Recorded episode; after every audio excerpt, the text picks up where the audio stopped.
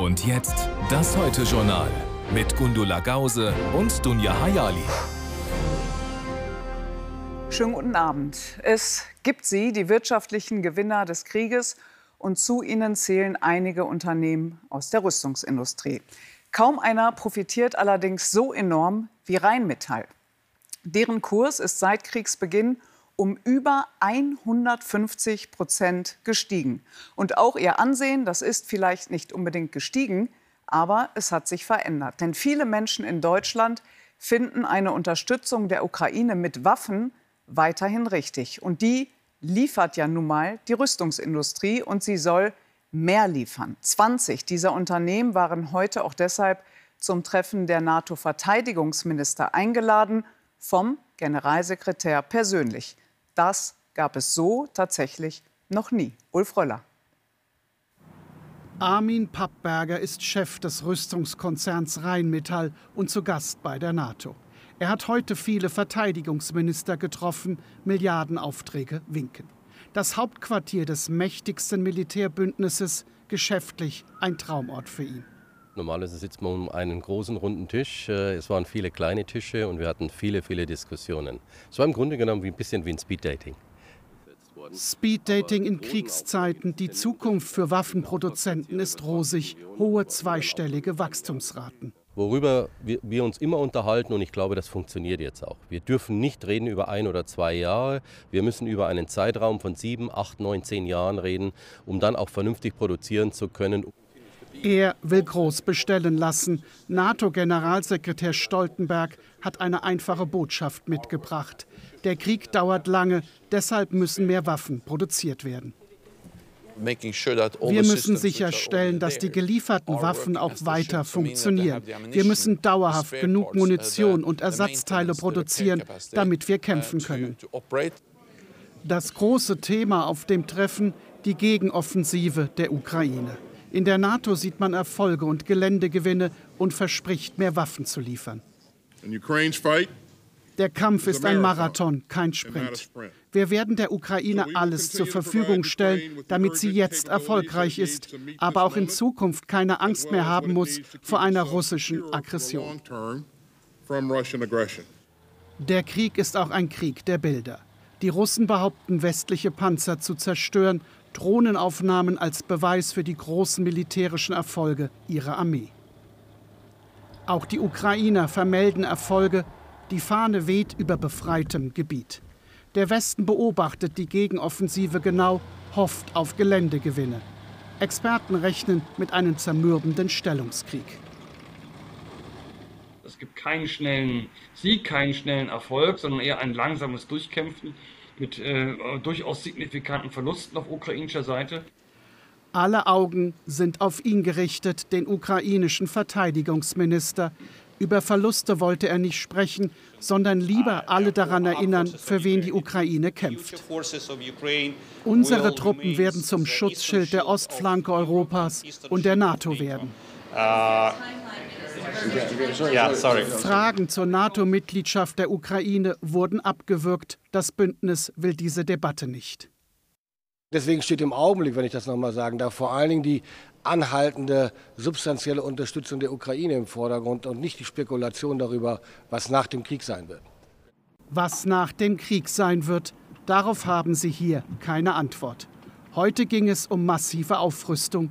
Der Frieden lässt auf sich warten sowie auch ein konkreter Zeitplan für einen NATO-Beitritt der Ukraine. Klar ist, einen Beitritt wird es während des Krieges nicht geben, denn sonst würde die NATO ja Kriegspartei werden.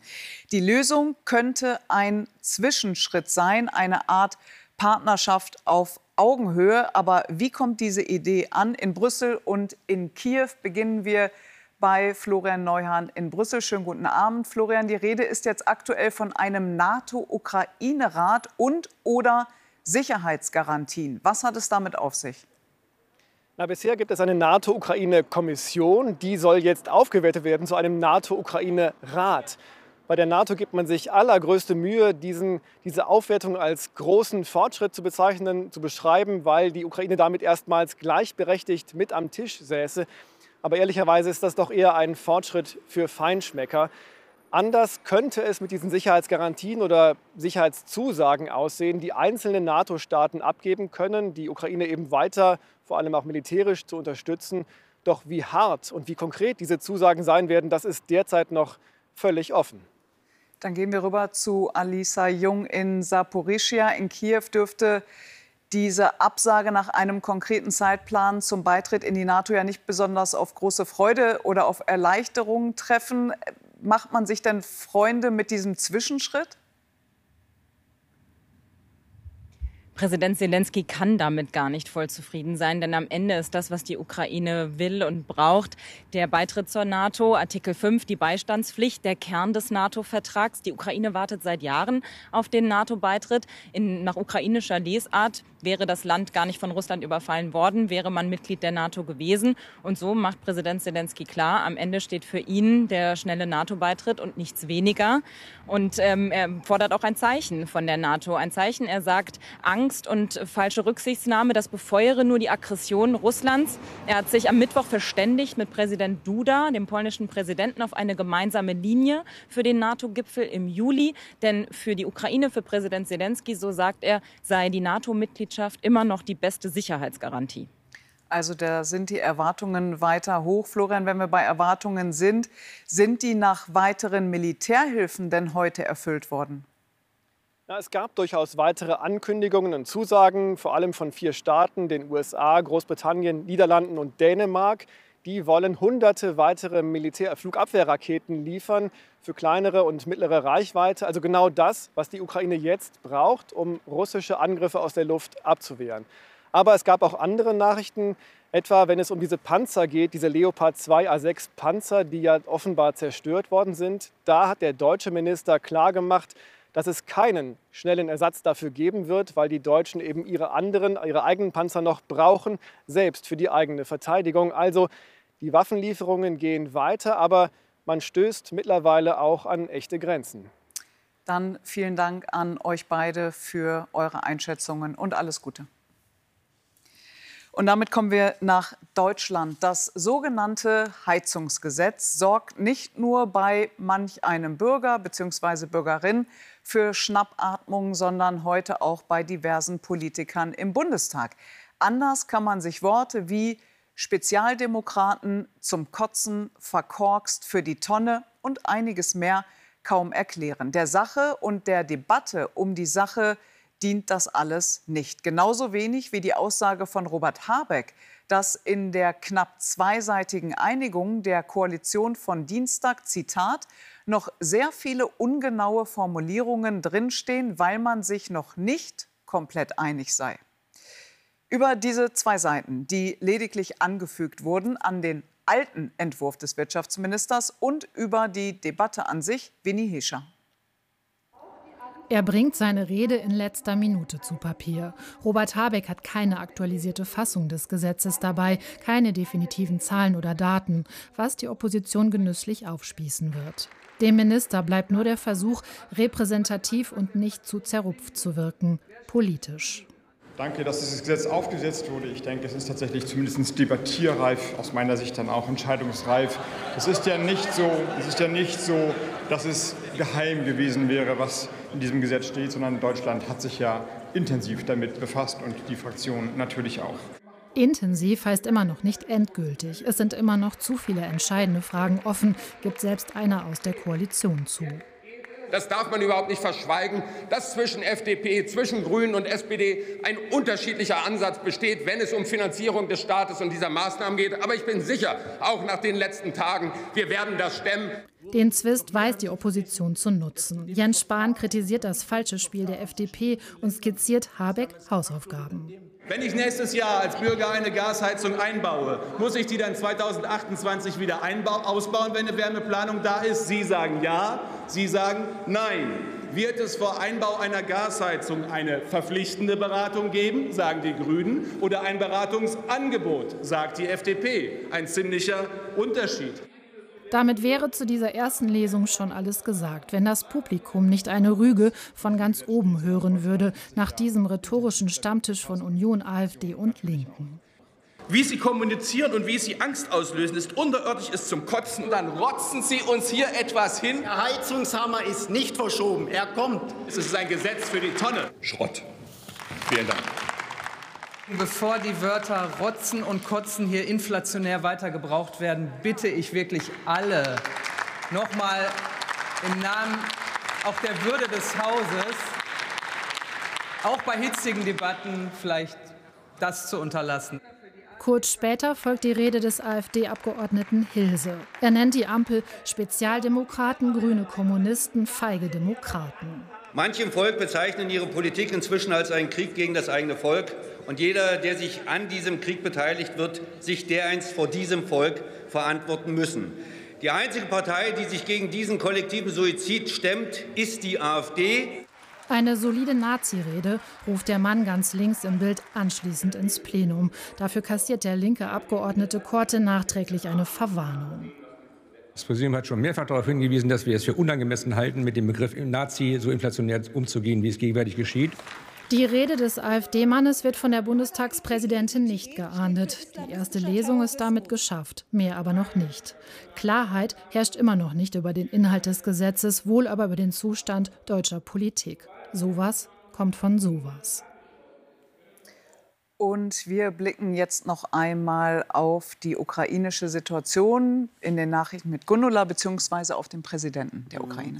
Der ukrainische Präsident Zelensky hat einen globalen Friedensgipfel in der Schweiz vorgeschlagen. Außerdem bat er das neutrale Land um Waffen, um den Frieden wiederherstellen zu können. So sagte er es in einer Videobotschaft an das Schweizer Parlament. Es gehe um den Schutz der Welt vor dem Krieg. Die Schweiz lehnt Waffenlieferungen ab und hält an ihrer Neutralität fest. Diese sieht die rechtspopulistische Schweizerische Volkspartei durch den Auftritt Zelenskys gefährdet und blieb der Sitzung fern. Russland will am 10. September in den annektierten ukrainischen Gebieten Wahlen abhalten, in Teilen der Regionen Donetsk, Luhansk, Cherson und Saporischia. Unterdessen stufte der Chef der internationalen Atomenergiebehörde Grossi bei einem Besuch des russisch besetzten Kernkraftwerks Saporischia die Lage dort als ernst ein. Es würden aber Maßnahmen zur Stabilisierung ergriffen. Aufgrund der Zerstörung des Kachowka-Staudamms ist die Kühlung der stillgelegten Reaktoren mit Wasser gefährdet.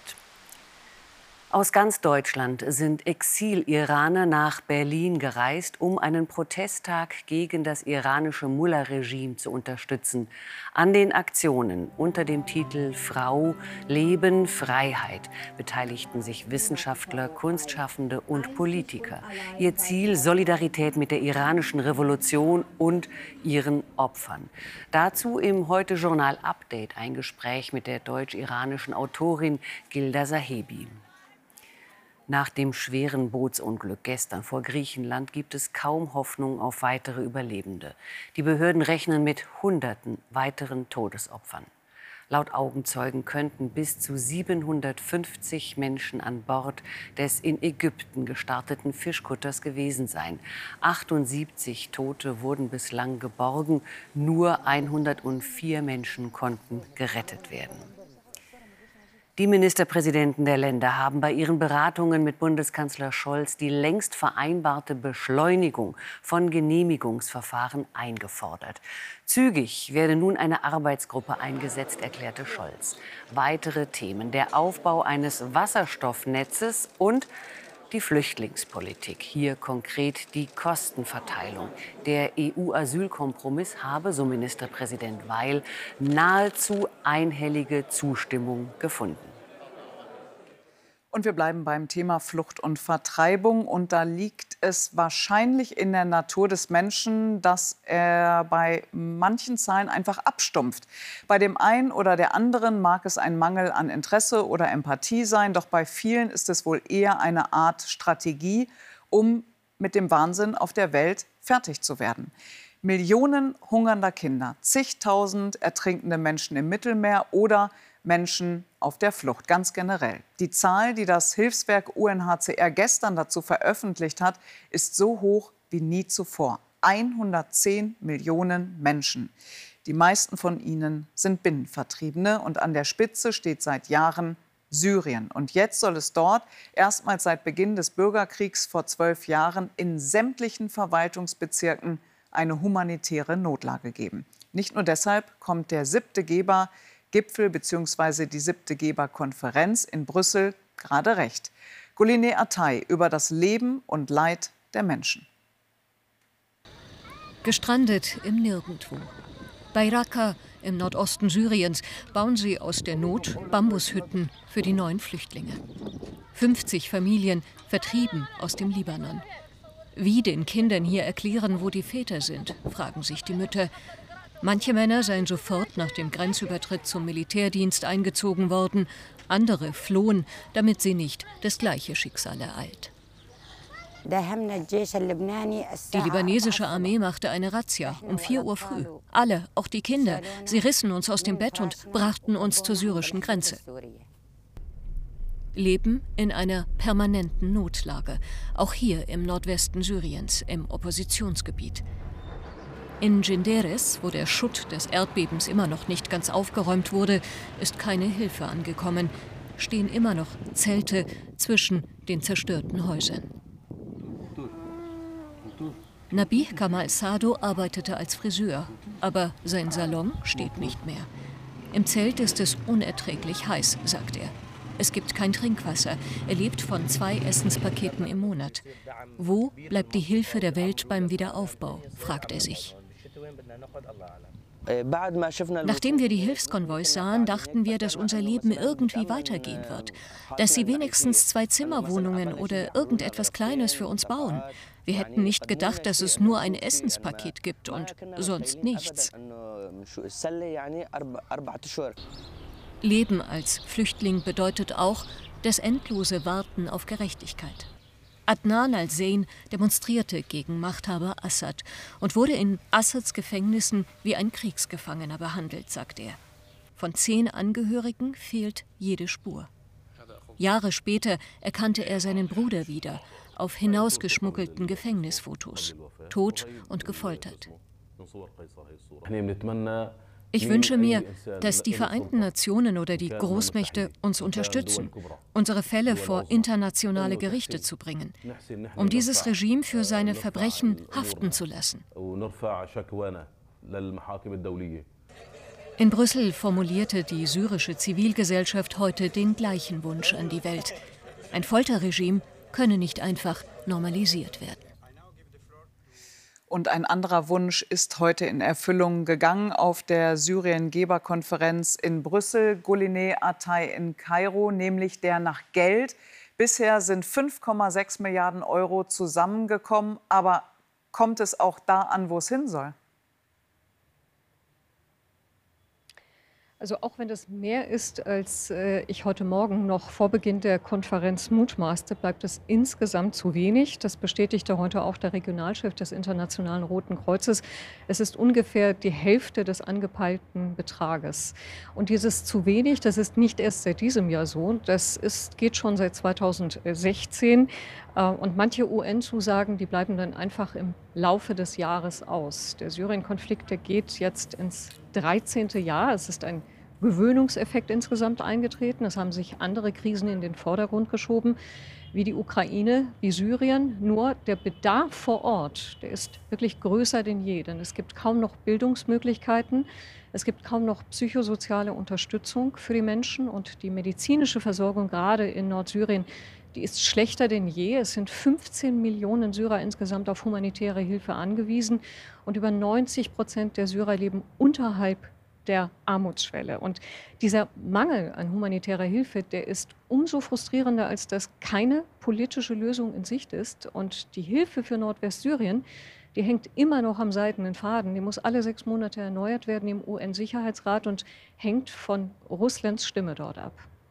Und das Geld ist ja nicht nur für Syrien, sondern auch für die aufnehmenden Nachbarländer, wie zum Beispiel dem Libanon gedacht. Goline Atay, vielen Dank nach Kairo. Und wir machen jetzt weiter mit der Wirtschaft und dir, Gundula. Die Europäische Zentralbank hat wie erwartet den Leitzins noch einmal angehoben um 0,25 Punkte auf glatt 4 Prozent. Damit hat sie ihren Kurs im Kampf gegen die hohe Inflation fortgesetzt, ist aber noch lange nicht am Ziel von eigentlich 2 Prozent Inflation. Frank Bethmann, wie wird der heutige Zinsschritt an der Börse bewertet? Ja, den hat man mehrheitlich genauso erwartet. Tenor, die EZB mache jetzt nach zuvor viel Kritik, einen guten Job. Der Kampf gegen die Inflation habe weiterhin oberste Priorität. Schließlich liegt die Teuerung in der Eurozone noch immer bei über 6 Prozent. Und EZB-Chefin Christine Lagarde verwies heute auf die neueste Prognose. Demnach würde die Inflation hier noch länger hoch bleiben. Man arbeite weiter am Ziel, sie wieder auf 2 Prozent zu drücken. Deswegen Deswegen also hierzulande, anders als in den USA, wo die Inflation inzwischen auf 4 Prozent gesunken ist, keine Zinspause. Ja, und was bedeutet die Zinserhöhung hierzulande für Sparer? Werden sie endlich auch davon profitieren? Ja, sie profitieren nur mit Zeitverzögerung davon, wenn überhaupt. Das ist das Erstaunlichste. Seit über einem Jahr hat die EZB ihre Nullzinspolitik beendet. Doch noch immer zahlt jedes vierte Geldhaus von rund 800 Banken seinen Kunden keine Zinsen aufs Tagesgeld. Laut Vergleichsportal Verivox bringen 10.000 Euro auf einem Tagesgeldkonto im Schnitt 1,1 Prozent. Legt man das Geld für zwei Jahre fest an, gibt es im Schnitt 2,7 Prozent. Zinsen. In der Spitze gibt es bessere Angebote und das nicht nur für Neukunden. Die besseren Zinsen kommen aber nicht automatisch zu einem, man muss sie suchen. Vielen Dank, Frank Bethmann. Nahe Schloss Neuschwanstein in Bayern sind zwei junge Touristinnen Opfer einer Gewalttat geworden.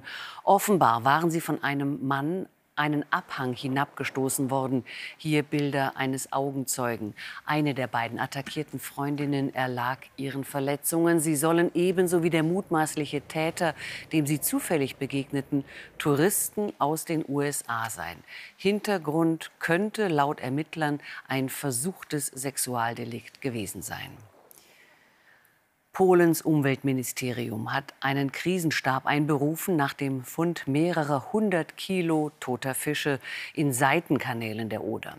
Es soll nun schnell gehandelt werden, um die Entwicklung der nachgewiesenen giftigen Goldalge zu stoppen. Im vergangenen Sommer war es in der Oder zu einem massenhaften Fischsterben gekommen. Ein Grund soll die Goldalge gewesen sein. Die britische Schauspielerin und Oscar-Preisträgerin Glenda Jackson ist im Alter von 87 Jahren in London gestorben. Nach 35 erfolgreichen Jahren auf Theaterbühnen und in Hollywood wechselte sie in die Politik, war Parlamentsabgeordnete für die Labour-Partei und Staatssekretärin im Kabinett Blair. Zwei Oscars erhielt sie, so 1971 als beste Hauptdarstellerin in Woman in Love. Das Wetter ist so wundervoll. Vielleicht können wir baden. Das sieht ja aus wie einer der Nilarme.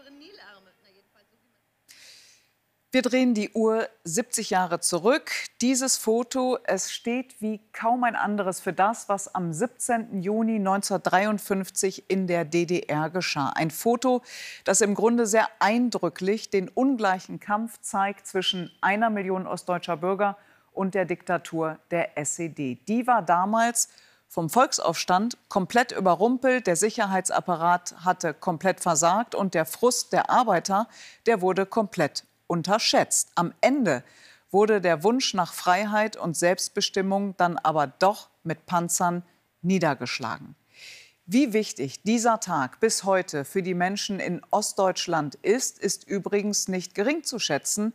Und daher ist es auch wichtig, auch wenn dieser Tag kein offizieller Feiertag mehr ist, an das, was damals passiert ist, zu erinnern. Auch für die, die damals mutig wie verzweifelt aufbegehrt haben.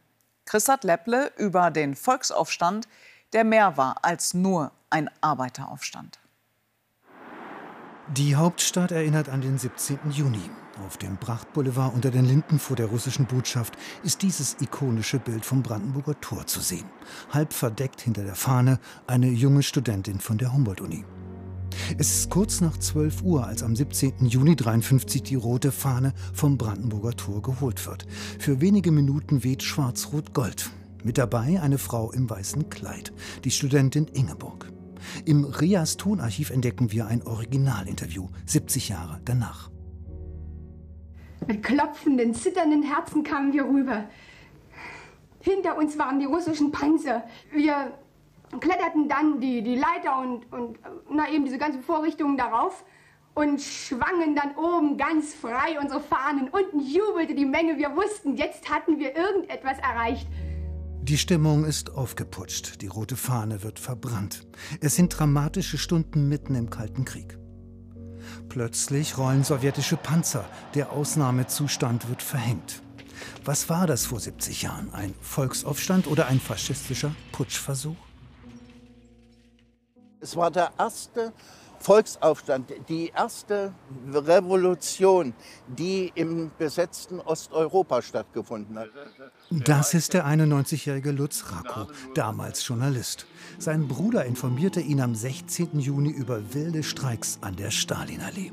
Der Ostberliner setzt sich spontan auf sein Motorrad. Da bin ich sofort los und natürlich heimlich, denn ich war keineswegs beauftragt dazu. Der 21-Jährige folgt dem Protestmarsch der Bauarbeiter zum Haus der Ministerien. Dort fordern Tausende freie Wahlen und die sofortige Rücknahme der zehnprozentigen Normerhöhung. Doch die SED ist abgetaucht. Die Stimmung war aggressiv, aber das Verhalten war zivil. Es gab keine Übergriffe zu irgendjemandem.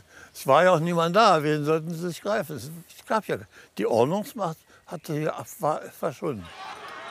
Der Funke springt am 17. Juni auf die ganze DDR über. 700 Orte melden Proteste. In Jena erlebt der damals elfjährige Günter Töpfer, wie eine wütende Menge nacheinander Gefängnis, FDJ-Kreisleitung, Gewerkschaftshaus und SED-Zentrale stürmt. Die Frau nahm die Gewehre auf, die aus diesem Gebäude rausgeschmissen werden, steckte sie mit dem Lauf äh, in diesen Gullirost hinein, eine kurze Schwenkbewegung und äh, die, die Waffe war entsorgt und für nichts mehr zu gebrauchen. Auch in Jena rollen am Nachmittag sowjetische Panzer. Warnschüsse fallen, die Menge flieht. In der DDR werden mehr als 10.000 Menschen verhaftet, mindestens 55 sterben. Der Volksaufstand scheitert. Dennoch war der 17. Juni ein Meilenstein auf dem Weg zur friedlichen Revolution von 89. Heute vor 70 Jahren. Und damit wieder zurück ins Jetzt und zu Maybrit Illner. Die Runde diskutiert über den Krieg der Russen. Schwierige Offensive, Putins Stärke unterschätzt. Und um kurz nach halb eins meldet sich Nasan Gökte mit unserem Heute-Journal-Update. Das war's von uns beiden für heute. Wir sehen uns morgen wieder. Machen Sie es gut, wo auch immer Sie sind. Tschüss. Tschüss.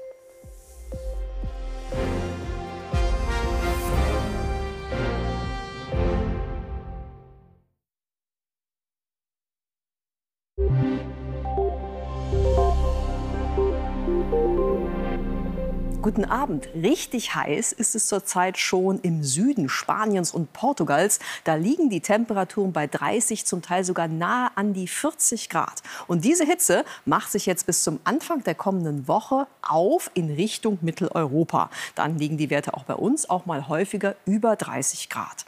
Das wird allerdings mit sehr viel Feuchtigkeit einhergehen, denn den strahlenden Sonnenschein werden wir zum Anfang der kommenden Woche los. Dann gibt es deutlich mehr Gewitter von Südwesten. Heute Nacht gibt es auch einige Regenschauer, hier in Mecklenburg-Vorpommern zum Beispiel Richtung Niedersachsen und auch am Alpenrand. Im Westen ist es dagegen klar. Der Wind dazu kommt aus west-nordwestlichen Richtungen und die Temperaturen sinken auf 14 Grad an der Nordsee und am Niederrhein und bis 8 Grad im Vogtland. Und morgen liegen die Höchsttemperaturen in den östlichen Mittelgebirgen und auch in der Uckermark um die 19 Grad. Am Rhein wird es wärmer mit bis zu 28 Grad. Und morgen gibt es deutlich mehr Wolken als heute und es kann auch kräftiger regnen. Bis zu 5 Liter Regen pro Quadratmeter sind möglich in Mecklenburg-Vorpommern, im nördlichen Brandenburg oder auch in Niedersachsen. Am Nachmittag entwickeln sich dann vor allen Dingen über den östlichen Mittelgebirgen und am Alpenrand einige Regenschauer und Gewitter. Im Westen bleibt es dagegen trocken. Und auch am Samstag und am Sonntag beschränken sich Regenschauer und Gewitter im Wesentlichen auf den Nordosten. Dann dreht die Wetterlage. Am Montag wird es dann von Südwesten schwül warm und gewittrig. Guten Abend.